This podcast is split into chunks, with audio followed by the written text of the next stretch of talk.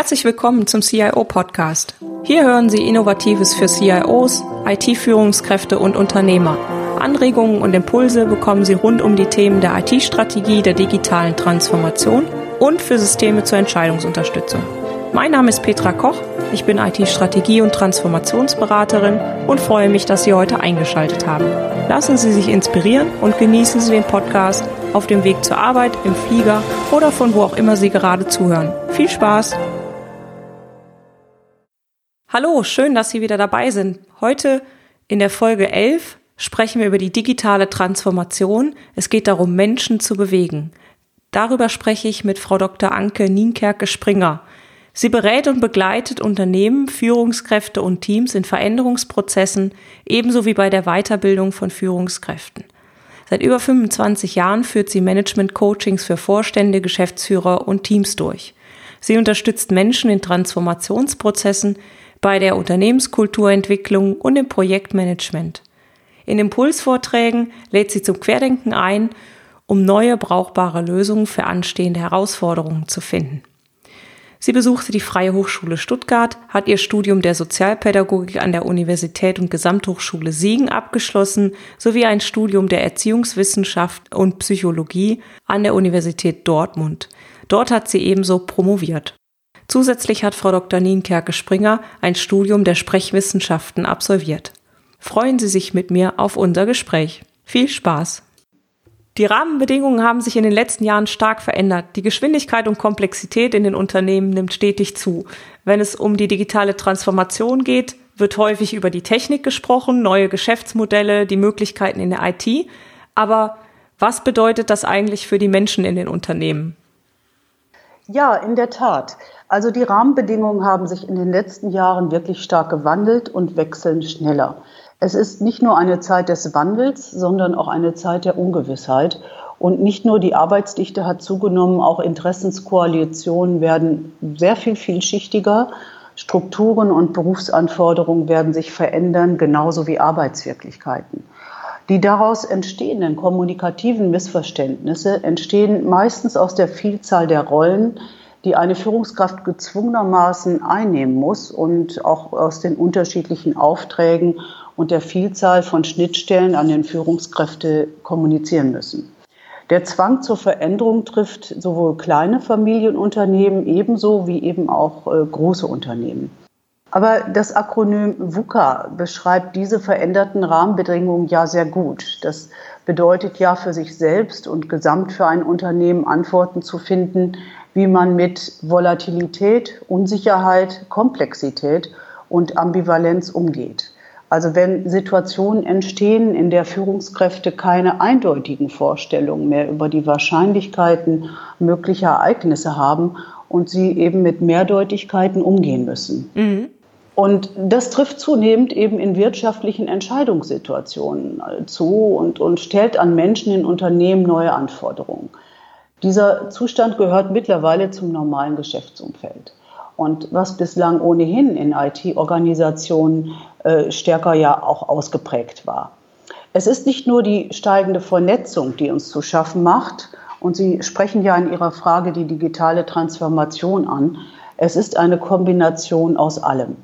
Ähm, ich denke, jetzt sollten wir aber nicht anfangen zu jammern, sondern die Situation erkennen und nach neuen Handlungsstrategien und Lösungsansätzen suchen. Mhm.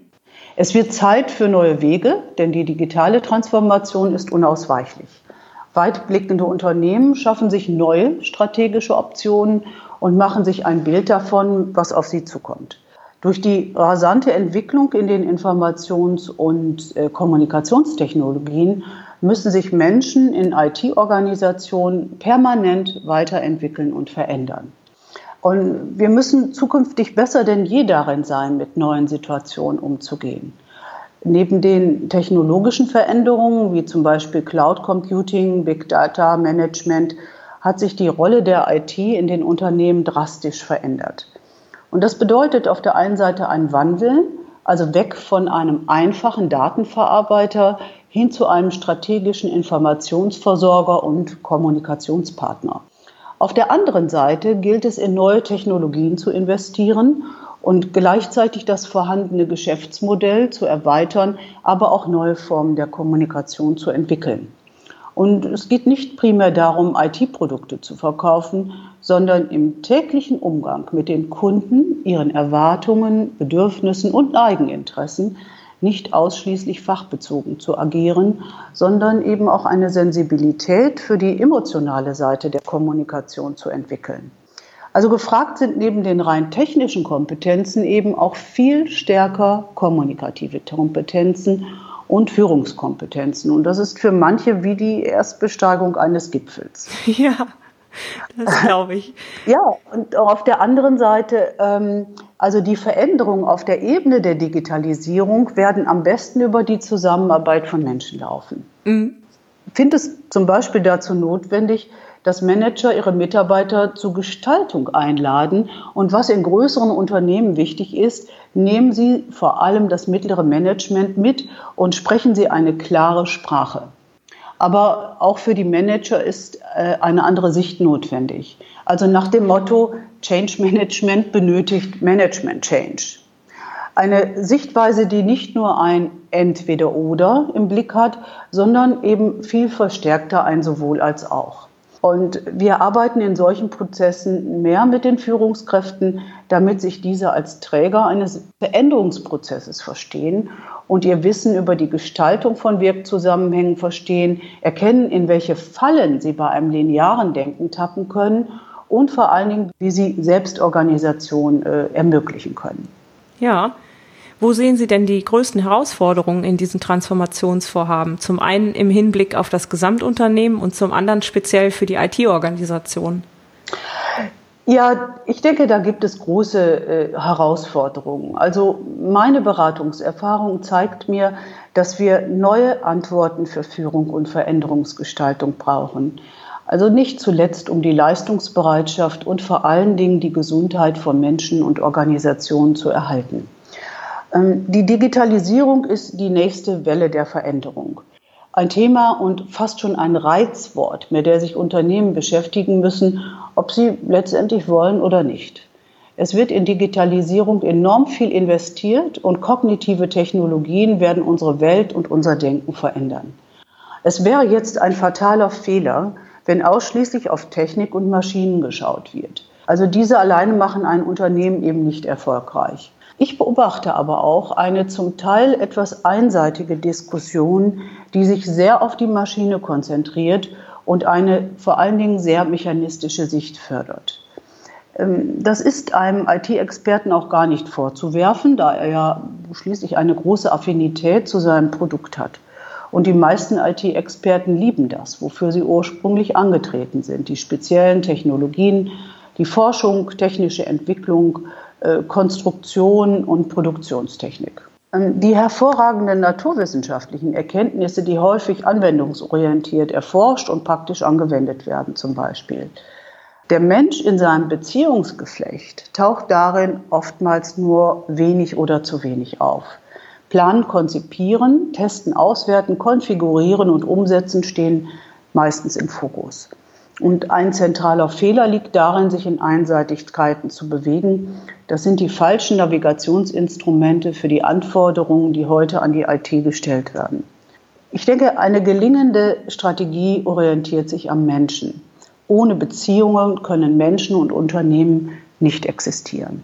Meiner Meinung nach begründet sich Erfolg aus der Trias von Kommunikation, das heißt der Pflege von engen Beziehungen zur Zielgruppe, der kontinuierlichen Verbesserung der Produkte oder Dienstleistungen, und zwar aus der Sicht der Kunden und einer strategischen Zusammenarbeit, also einer Kooperation mit Kunden und den Kunden als Treiber der Innovationsgeber zu sehen. Mhm.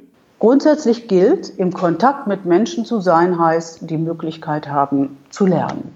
Und da kommt für mich der Gedanke der Nachhaltigkeit rein, denn der Gedanke der Nachhaltigkeit sollte wichtiger sein als der kurzfristige einzelne Kapitalgewinn. Die Frage, ob der Kunde zur zukünftigen Bestellung und Zusammenarbeit animiert wird oder abgehalten wird, sollte mehr im Denken und Handeln verankert werden. Das erfordert einen Perspektivenwechsel und Empathie zum Kunden. Wird das berücksichtigt, so gewinnen Unternehmen an Macht und Reputation. Denn die Macht, die ein Mensch oder ein Unternehmen hat, hängt im Wesentlichen von seiner strategischen Stellung im Netz seiner Beziehungen, seines Beziehungsmanagements mit Kunden, Mitarbeitern, Lieferanten in sozialen Netzwerken und so weiter ab. Welche Rolle spielt Kommunikation in den Transformationsprozessen ähm, aus Ihrer Sicht? Ja, das ist eine gute Frage. Also Kommunikation ist das Bindeglied für alle erfolgreichen Prozesse. Ich denke, da ist man sich einig. Unsere Art der Kommunikation gestaltet die Art und Weise, wie wir Beziehungen gestalten.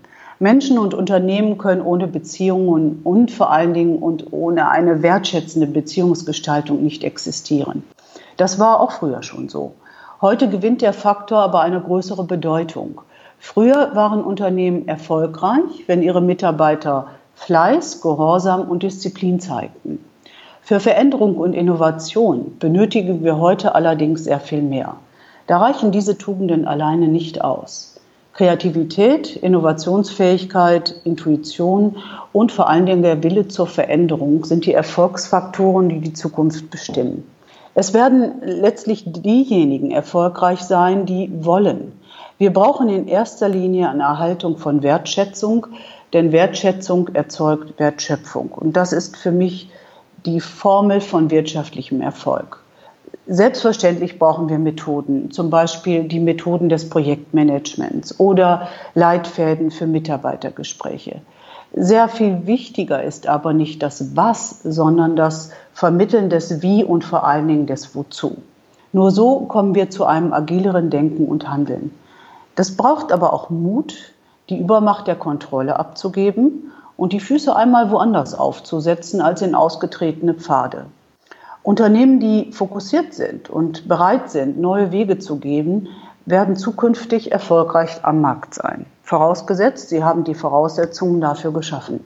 Und das fängt letztendlich beim Denken und Handeln an. Unternehmen funktionieren nicht wie Maschinen und werden so auch nie funktionieren. Menschen sind keine Objekte, sondern Subjekte und unterscheiden sich von Maschinen dadurch, dass sie wollen können.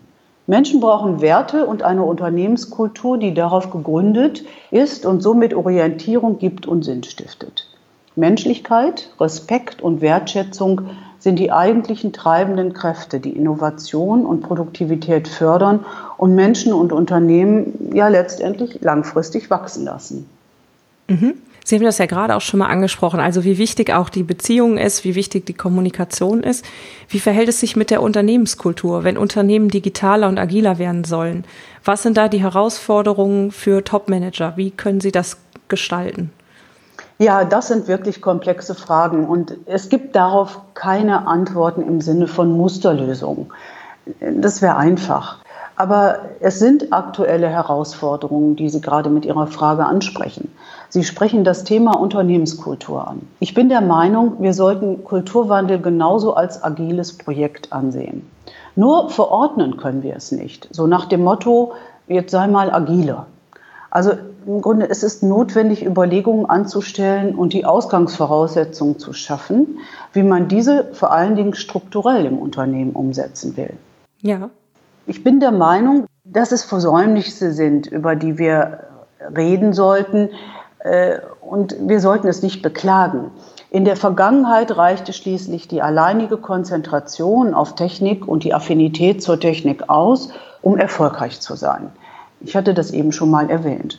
Heute müssen sich IT-Organisationen mit dem Vorwurf dieser Einseitigkeit auseinandersetzen. Aber es geht eben darum, auch neue Lösungen zu finden und auch ein neues Denken für neue Herausforderungen.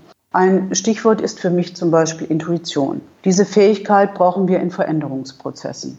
Die Bedeutung von Intuition wird dort sichtbar, beispielsweise wenn es um Produktinnovation, Prozessorganisation oder auch Projektmanagement geht. Für die Kultur eines Unternehmens haben diese Veränderungen natürlich Auswirkungen. Meiner Meinung nach gibt es dazu klare Prinzipien. Beispielsweise statt Management-Tipps müssen verstärkt Leadership-Prinzipien vermittelt werden. Statt Einzelkämpfertum und Egozentrismus ist mehr Vernetzung und statt Beharrungsverhalten ist mehr Veränderungsbereitschaft gefragt, um mit den internen Anforderungen und vor allen Dingen den Marktanforderungen umzugehen. Äh, wir brauchen statt Uniformiertheit äh, mehr Kreativität. Für komplexe Projekte werden Konzepte benötigt, die die Wechselwirkung in Systemen mit einbeziehen und damit überhaupt erst zu neuen Lösungen führen können. Das ist einfach, aber nicht leicht. Einfach ist in der Hinsicht die theoretische Einsicht darüber zu haben, dass es unabdingbar ist, sich mit den Veränderungen am Markt auseinanderzusetzen. Da nickt dann auch jeder. Wenn ich in den Workshops zum Leadership Development Campus, die sich mit dem Thema Change und Komplexität befassen, die Frage stelle, wollen Sie Veränderung? Und da gehen schon mal viele Arme nach oben. Bei der Anschlussfrage, die lautet, und wer will sich verändern, ja. das, das Bild schon mal ganz anders aus. Da sind nicht mehr so viele Finger oben. Und sehen Sie, es liegt einfach in der Natur des Menschen, dass wir Veränderung immer dann haben wollen, wenn etwas nicht so gut für einen läuft. Wenn ich aber der Meinung bin, dass es gut läuft, dann ist die Einsicht für Veränderung oftmals nicht so stark ausgeprägt. Und da sind wir im Grunde bei diesem Punkt, den Sie ansprechen. Wir sind bei Transformationsprozessen. Und äh, um einen Transformationsprozess zu initiieren und zu gestalten, ist vor allen Dingen eine Auseinandersetzung mit einem Menschenbild gefordert, welches die Prinzipien des Lernens und insbesondere des gemeinsamen Lernens und des Zusammenwirkens von Menschen in den Blick nimmt. Ich bin der Überzeugung, dass unsere alleinige Intelligenz in Zukunft nicht mehr ausreichen wird, um mit der zunehmenden Komplexität umzugehen. Also wir können nur begrenzt unsere eigene Anstrengung steigern. Dagegen ist aber die Möglichkeit, mit anderen gemeinsam zu lernen und Wissen zu teilen, unbegrenzt. Gefordert sind wir auch, uns mit uns selbst auseinanderzusetzen. Ich kann schließlich nur richtig gut werden, wenn ich in die Selbstreflexion gehe. Gehen wir in andere Bereiche. Spitzensportler machen das ganz gezielt. Und das nicht nur einmal im Jahr, sondern täglich. Reflexion ist dabei ein absolut zentraler Punkt für die persönliche Selbstentwicklung und vor allen Dingen die eines Unternehmens. Und um Herausforderungen für Manager zu verstehen, worum es bei Veränderungen geht, das heißt äh, auch einmal den Blick auf andere Bereiche zu lenken. Also systemisch betrachtet benutze ich gerne die Metapher des Mobiles. Wenn man an einer Stelle eine Veränderung vornimmt, verändert sich gleichzeitig auch viel an anderen Punkten des Mobiles. An manchen Stellen schwach, an anderen dramatisch stark. Und das Bild lässt sich auf alle Systeme, Unternehmen und Abteilungen anwenden. Äh, Probleme entstehen immer dann, wenn es irgendwo festhakt und Systeme an manchen Stellen verhärten oder erstarren. Das erlebe ich in der Begleitung von Veränderungsprozessen nach Umstrukturierungen, Post-Merger im Kleinen wie im Großen. Es gibt keine Veränderung ohne Widerstand. Wir müssen uns nur selbst einmal fragen, wie wir mit ganz persönlichen Veränderungsprozessen umgehen. Es besteht häufig eine gewisse Immunität gegen Veränderungen und Manager sollten wissen, dass ihre Mitarbeiter Ängste haben, wenn es um große existenzielle Veränderungen geht. Wir begeben uns in den Widerstand oder die Verweigerung, vielleicht sogar in eine Haltung von Selbstzufriedenheit oder möglicherweise sogar in eine Haltung von Aufbruch. Manager sollten um diese emotionalen Machtdynamiken, die Veränderungsprozesse auslösen, wissen. Und ich versuche das sehr deutlich anhand einer House of Change Landkarte aufzuzeigen, zeige die Logiken eines Veränderungsprozesses auf und bereite Manager darauf vor, was einen möglicherweise erwarten wird und wie ihre Change-Koffer gepackt werden müssen. Über allem steht immer das Motto, nur ein maßgeschneiderter Anzug passt wirklich gut. Und so gestalten wir auch die Designs und die Umsetzung für den jeweiligen Veränderungsprozess. Manager, Geschäftsführer, Führungskräfte sind dann besser auf diese Reaktion vorbereitet, können sie besser einordnen und somit auch besser aus einem Modus der Gelassenheit agieren. Mhm. Probleme entstehen ja immer dann, wenn sich das Mobile, wenn wir in diesem Bild bleiben, festhakt und das System an einer Stelle erstarrt. Die Aufgabe von Managern und ihren Führungskräften ist es zunächst einmal, die DNA ihres Unternehmens zu verstehen. Also eine saubere Ist-Analyse zu fahren. Ein agiles Mindset erreiche ich nicht mit einer Haltung von, wer nichts macht, macht nichts verkehrt. Ja. ja und aus einem Bagger mache ich noch kein Schiff, wenn ich ihm Schwimmflügel anziehe. Also Instrumente zur Organisationskulturanalyse bilden beispielsweise das Denken und Handeln einer Organisation sehr klar ab. Ich weiß, wo ich stehe und erkenne, wo mögliche Stellhebel sind, um das Ganze wieder in Bewegung zu bringen und nicht nur zu reparieren. Der Einsatz beispielsweise von Persönlichkeitsinstrumentarien zeigt dann ganz individuell Führungskräften ihre Stärken auf und vor allen Dingen die Auswirkungen ihres Handelns im System. Ja. Und dabei steht Vereinfachung vor Digitalisierung. Also mal ein Beispiel, wenn ich zu Beginn eines digitalen Prozesses einen schlechten Prozess habe, diesen aber nicht vereinfache, dann habe ich am Ende nur einen schlechten digitalisierten Prozess. Genau. Genau. Und Sie haben das jetzt gerade auch schon angesprochen, dass quasi Veränderung auch erstmal, so habe ich das verstanden, bei einem selber beginnt. Also erstmal quasi mhm. sollte sich der Manager fragen, ja. ähm, was er bei sich selber verändern kann. Und ähm, dann kommen wir eigentlich auch jetzt direkt zu meiner Anschlussfrage. Wie können denn, wenn die CIOs und IT-Manager das bei sich selber gemacht haben, analysiert und reflektiert haben, wie können sie dann für ihre Organisation so eine Kultur des Wandels etablieren, dass sie auch die Menschen begeistern und mit dieser Veränderung auch mitnehmen und, und die womöglich auch weitertragen?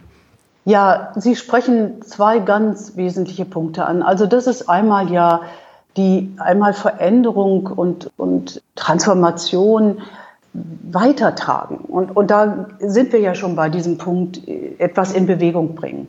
Also ich möchte Mut machen für Veränderung und Wandel. Ich möchte aber auch aufzeigen, dass das ein Prozess ist und kein Projekt. Also kein Projekt, was man mal ebenso abhakt. Solch ein Wandlungsprozess muss nicht Jahre dauern. Also wenn wir diesen mit einer klaren Stringenz verfolgen, dann geht das auch sehr viel schneller. Eine Kultur des Wandels gestalte und etabliere ich nicht, äh, beispielsweise indem ich die Krawatte ausziehe und meine Mitarbeiter duze. Ja, ist vielleicht etwas oberflächlich. Äh, in der Tat. Nicht? Also es ist genau, es ist etwas oberflächlich, aber wir brauchen Raum dafür, darüber nachzudenken, wie wir partiell etwas verändern können alte Strukturen aufbrechen, neue Methoden, zum Beispiel Meetingstrukturen ausprobieren, die Angst, Fehler zu machen, abzulegen, Strukturen schaffen für Austausch und gemeinsames Lernen. Und dazu gehört auch, sich die Frage zu stellen, wer die besten Menschen im Unternehmen sind, die den besten Content, die beste Leistung bringen können und diese eben auch zu identifizieren. Wenn man das sinnvoll hinbekommt, schafft man einen echten Mehrwert. Also beispielsweise in unseren Kickoffs zum Thema Umgang mit Komplexität steht ganz oben auf der Agenda, den Fokus mal etwas anders zu setzen. Also nach dem Motto Kill a Stupid Rule. Und es funktioniert. Das ist so ein bisschen manchmal wie ein Hausputz. Man muss nicht immer nur in großen Dimensionen denken. Man kann auch mal klein anfangen und versuchen, das Alte und das Neue miteinander zu verbinden. Es geht darum, Menschen zu befähigen und zu erlauben, dass sie Ergebnisverantwortung übernehmen. Fokussierung ist dabei ein beispielsweise ganz zentraler Begriff für Unternehmen. Die eigentlichen Produktivitäts- und Innovationskräfte, die Unternehmen wachsen lassen, basieren letztendlich auf Wertschätzung und Menschlichkeit. Also Kommunikation von Menschen ist nicht nur das Verschicken von Informationen. Wir müssen auch mal miteinander reden. Auf jeden Fall. Das ist, was Sie da ansprechen, kann ich nur so unterstützen, dass ansonsten da sich auch nichts verändern wird, wenn man äh, so in den Strukturen eingefahren ja. weitermacht. Ne? Sie haben. Das ist der, nicht was Sie sagen, das ist der Punkt. Also, wenn man in den eingefahrenen Strukturen weitermacht und das ist das mal in andere, äh, in neue Fußstapfen hinterlassen, mal andere Fußabdrücke und das braucht Mut und das braucht auch Risikobereitschaft. Mhm. Ja, sehr gut. Sie haben aus Ihrer Beratungs- und Coaching-Erfahrung heraus ein spezielles Konzept entwickelt. Das nennt sich Executive Personal Brand Strategy wenn wir das jetzt mal nehmen, welches Personal Branding und welche Persönlichkeit sollte denn der CIO oder IT-Manager mitbringen, um eine solche Transformation im, im Unternehmen erfolgreich meistern zu können? Worauf kommt es da an? Ja, also ich möchte jetzt gar nicht so äh, primär den Fokus auf CIOs lenken. Das gilt natürlich für alle, äh, ich sage mal, Führungskräfte, äh, für CEOs oder CIOs, für Vorstände, Geschäftsführer, Menschen, die Führungspositionen in sich innehaben. Erfolgreiche Führungskräfte verstehen die Notwendigkeit der Reflexion ihrer Funktion und vor allen Dingen ihrer Rolle im Unternehmen und sehen die Entwicklung eines Personal Brands nicht als Eitelkeit, sondern als Notwendigkeit an. Sie schaffen sich ein Wirkungsfeld, in dem Beziehungen eine Rolle spielen. Das bedeutet aber auch, dass ich mir sehr genau überlegen sollte, wie ich mich positionieren will. Damit verbunden sind heute in der Welt, insbesondere von Social Media, auch Fragen verbunden wie, wie will ich in der Öffentlichkeit gesehen werden? Es geht doch um ein Identifizieren und Umschiffen von möglichen Fallen. So sind beispielsweise Leistung und Fachkompetenz die Eigenschaften, die die Karriere zwar befördert haben, um auf die Top-Management-Ebene zu kommen, aber die werden abgelöst durch das Herstellen beispielsweise von Zugehörigkeit zu einer Community. Da tappen Führungskräfte und auch Manager oft in Fallen. Es kommt darauf an, dass sie als Persönlichkeitsmarke gesehen werden, dass sie einzig aber nicht artig, sondern einzigartig sind. Ähm, sie polarisieren, verfügen aber aufgrund ihrer Glaubwürdigkeit auch über die Kompetenz zu integrieren und Widersprüche konstruktiv aufzulösen. Also die Menschen wissen bei ihnen dann, woran sie sind. Sie entfalten ihre Persönlichkeit und entwickeln sich zur Persönlichkeitsmarke, indem sie ihre Persönlichkeitsmerkmale, ihre Führungsattitüden, ihre Leadership-Qualitäten sowie ihre Stärken und Besonderheiten kennen und vor allen Dingen in ihrem Systemumfeld ausbauen. Die Aufgabe eines CIOs, eines IT-Managers, eines IT-Leiters ist es, über Planung, Technikauswahl und IT-Services hinauszudenken und starke Beziehungen zwischen einzelnen Bereichen aufzubauen. Das setzt zum einen neben Erfahrungswissen auch eine mentale Stärke voraus, die Entwicklung eines Resilienzmanagements, kurz die Erarbeitung auch einer Story und das Identifizieren und Entwickeln der neuen Handlungsstrategien im Umfeld. Mhm, super, klasse. Wenn Sie jetzt einem CIO einen einzigen Tipp geben könnten, welcher wäre das? Dürften es bei aller Komplexität auch zwei Tipps sein? Ja, klar. ja, was würde ich sagen, auf den Punkt gebracht? Schärfen Sie Ihren Personal Brand, positionieren Sie sich als Mensch mit Ecken und Kanten. Vor allen Dingen zeigen Sie Entschiedenheit im Handeln, machen Sie keine halben Sachen und vor allen Dingen hören Sie Ihren Mitarbeitern zu. Unternehmen Sie etwas, die Welt gehört denen, die neu denken. Super, klasse. Ich glaube, das war ein super Schlusswort. Das ist ja doch mal so ein kleiner Appell direkt mit verbunden.